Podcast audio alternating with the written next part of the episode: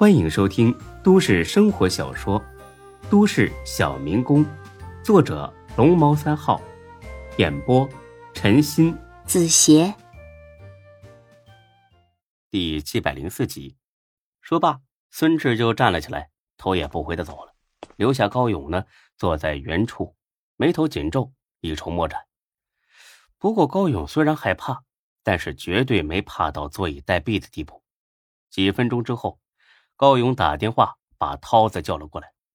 其实呢，高勇手下最擅长出主意的是华子，但是很明显，高勇害怕华子向孙志泄密，所以呢，宁可不用。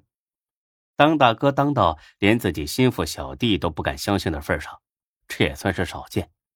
听完高勇的话，涛子大惊失色。都知道孙志不好对付，但是没想到孙志这么快就知道了一切。高勇弹了弹烟灰，因为太过心不在焉，弹落的烟灰呢掉到了手背上，烫的高勇猛地打了个激灵。操！喝凉水都塞牙。涛子，现在情况很急迫了，有什么好主意吗？涛子这个人呢是个莽夫，打打杀杀还行，但是让他当军师，简直就是赶鸭子上架。但事实证明，很多时候莽夫也会灵机一动。看出问题的关键所在，他歪头想了几秒钟，高哥，这事儿不对劲儿啊！嗯，怎么不对了？如果孙志真掌握了这些情况，直接告诉钟国正，然后他收拾咱们就行了，干啥还多跑这一趟啊？就为了吓唬吓唬咱们？不对吧？这也不像是他的办事风格呀！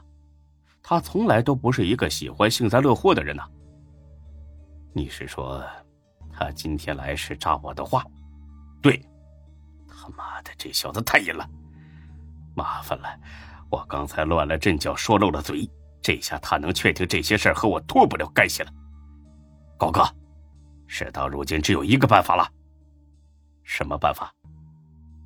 马上杀了黄倩，只要他一死，所有线索都断了，咱们也能走得干干净净。这我知道。但是这个时候杀了他，不是不打自招吗？哼，就算孙志知道是咱们杀的又怎么样啊？只要做的干净一点，哼，钟国正找不到证据，一样奈何不了咱们。高勇知道涛子说的很正确，但他还是有些犹豫。牵一发而动全身呢，这个时候必须谨小慎微，万一走错一步，很可能会万劫不复。高哥。不能再犹豫了，孙志已经盯上咱们了。如果不赶紧杀了黄倩，以后很可能就没机会了。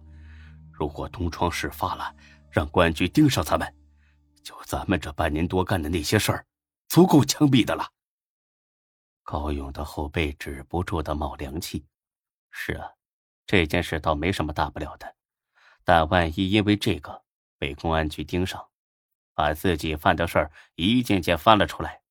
那就完了，横竖都是死，擦，豁出去了，富贵险中求。好，我同意了。但是这次要找一个专业点的，千万不能让他跑了。上次说的那个杀手怎么样？就是价格高了点，但听说他从来都没失过手。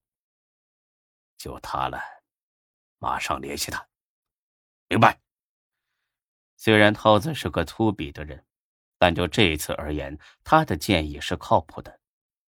而就在他跟高勇紧锣密鼓商议的时候，身在电视台的黄倩也意识到了危险在一步一步的靠近。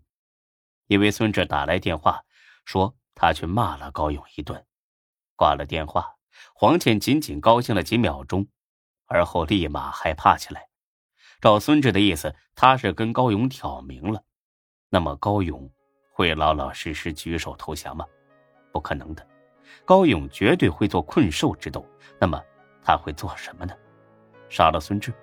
高勇没这个胆子，毕竟有钟国正给孙志撑腰，而且孙志也不是吃素的，不是想杀就能杀得了的。杀了大飞吗？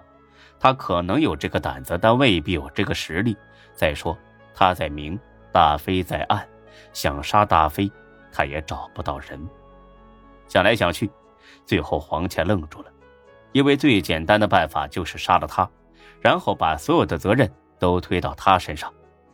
不知道别人会怎么想，但如果他是高勇，他一定会这么做。想到了这儿，黄倩吓得嘴唇哆嗦起来。他不能再留在这里了，必须马上离开 J 市，找个安全的地方躲起来，直到大飞杀了高勇之后再回来。他甚至来不及请假，背上包就急匆匆的往外走。而巧的是，在楼道拐角处，他和庄前撞了个满怀。庄前这几天可谓是春风得意，有了钟国正当靠山，他的腰杆子硬了不少，走路都带风。当然，他没忘记自己的任务，那就是好好监视黄倩的一举一动。虽然两人私底下狼狈为奸，但是在单位还要装的正八经一些。呃，小黄啊，这是要急着去哪儿啊？哦，我我有点事，出去一趟。我送你吧。不用了，我自己开着车呢。嘿，你车不是撞坏了吧？这么快就修好了？没。我是说开单位的车出去。哎，你这包挺漂亮啊，男朋友送的呀？别闹了，老庄，一会儿让人听见了，我真的有急事。啊，这样啊，那路上注意安全啊。谢谢，我先走了。嗯，去吧。看着他走出大厅，庄前得意的笑了。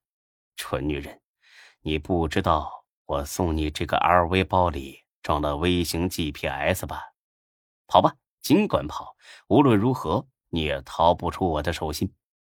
等你停下，我马上把位置报给钟市长，最好是去找那个大哥，这样我就能在钟市长那里立功，然后很快就能把副台长的“副”字给去掉。想到了这儿，他哼着小曲儿回办公室了。无论如何，庄前也猜不到这是他最后一次见到黄倩。准确的说呢，是见到活着的黄倩。出了停车场，黄倩的目的地很明确，这是机场。她要逃离这个生死之地，等到风平浪静之后再回来。坐飞机也是最快、最安全的方式。黄倩本来呢是想坐动车的，但是生怕被高勇发觉自己已经出逃，派人去沿途停车站点等着，所以他最后决定直接坐飞机。你高勇再牛逼再能耐，也不能让飞机中途落地吧？导航提示：黄庆前方主干道出了车祸，堵了路，估计预计半个小时才能疏通。黄倩本来就是一个没有耐心的人，更何况现在是逃命，多等一分钟都可能是致命的。就这样，他更改了原来的路线，驶入了一条小道，一条没监控的小道。不知道为什么。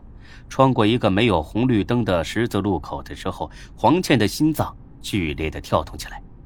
毫不夸张的说，震得黄倩胸前的吊坠都跟着微微跳动。黄倩还不知道死神已经来了，而正在黄倩惊慌之际，她突然发现车前几米地方窜出一个行人。黄倩下意识猛打方向盘，撞到了一棵树上。那男的立马过来。哎怎么了，小姐？没受伤吧？不得不说，这张男人长了一张十分英俊的脸，再配上那笑得跟月牙一样的双眼，简直迷死个人。你看着点路行吗？差点撞上你。哦，不好意思，我不是故意的。您放心，修车的费用我报了，我这就打电话找拖车。不用了，我有急事，等不及。那我给你钱吧，你看多少钱合适？三千吧，起码得三千。好，可我没带那么多现金呢，手机也去修了。要不你等会儿，我去给你取钱。你有多少？两千。给我两千算了。哎，那多不好意思啊。你怎么这么磨叽啊？我说只要两千，快点儿。哎，好好好，给你。哎呀，你手里有什么呀？扎到我了。嗨，不好意思，啊，指甲太长了。哼，大男人留什么指甲？变态。走了，啊真不好意思，再见。本集播讲完毕，谢谢您的收听，欢迎关注主播更多作品。